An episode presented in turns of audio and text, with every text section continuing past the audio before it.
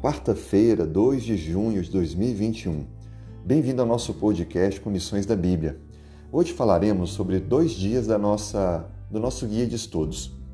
Ontem, a antiga e nova aliança, e hoje, a aliança superior. Veja o que a Bíblia diz para nós no livro de Isaías, capítulo 56, versos 6 e 7. Aos estrangeiros que se chegam ao Senhor para o servirem e para o amarem, sendo deste modo servos seus, sim, todos os que guardam o sábado, não profanando, e abraçam a minha aliança, também os levarei ao meu santo monte, e os alegrarei na minha casa de oração.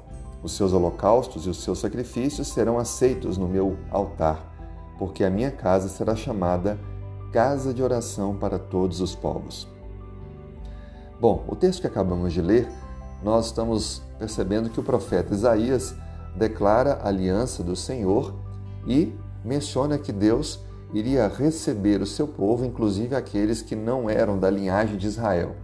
O que fica claro para nós é que a aliança de Deus foi feita com Israel para ser uma referência para o mundo. Mas essa aliança alcança todos os povos. De maneira alguma, Deus estava reservando a salvação apenas para o povo judeu. Todos os outros podiam ser inclusos. É notório isso quando lemos um relato bíblico de povos diferentes que se uniram, inclusive fazem parte da genealogia de Cristo. Desta forma, ninguém é excluído. Judeus, gentios, de qualquer nação, qualquer tribo, língua, são convidados a fazer parte da aliança do Senhor. Olha o que a Bíblia diz para nós. Deus chamaria todos, se uniria, para que pudessem estar na casa de oração para todos os povos. Fica bem clara essa expressão. A salvação não é para os judeus, mas para todos. Mas, avançando um pouco agora o nosso tema, chegamos a uma compreensão um pouco mais profunda.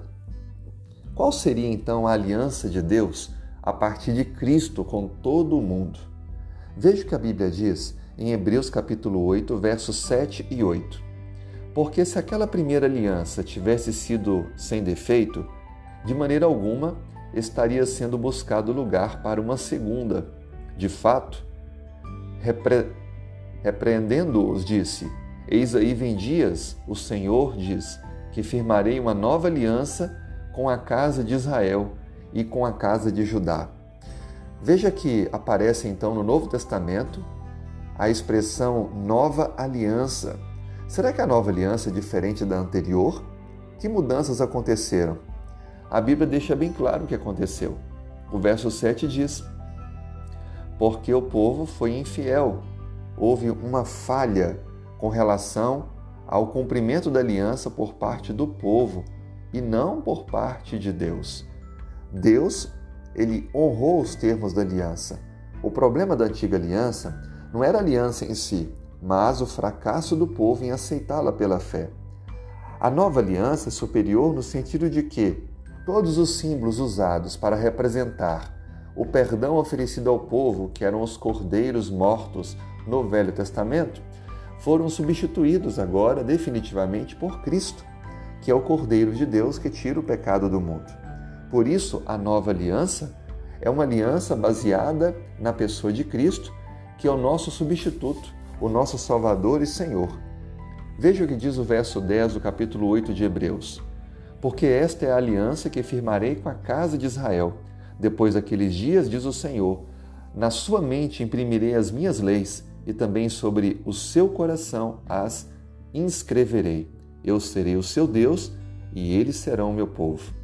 Veja que a aliança ela ainda está dentro da a lei ainda está dentro da aliança. Contudo, agora é resultado do amor, é resultado da entrega completa da vida nas mãos de Deus não mais baseado em símbolos que são sombras, mas na própria realidade, porque Cristo veio, assumiu o nosso lugar. Desta forma, temos certeza da salvação e certeza de que Cristo está hoje intercedendo por nós no santuário celestial. E quando terminar a intercessão, voltará para nos buscar. Creia nisso, aceite a nova aliança, ame a Deus e viva uma vida de obediência como resultado do amor e da salvação em Cristo. Que Deus abençoe Tenha um ótimo dia.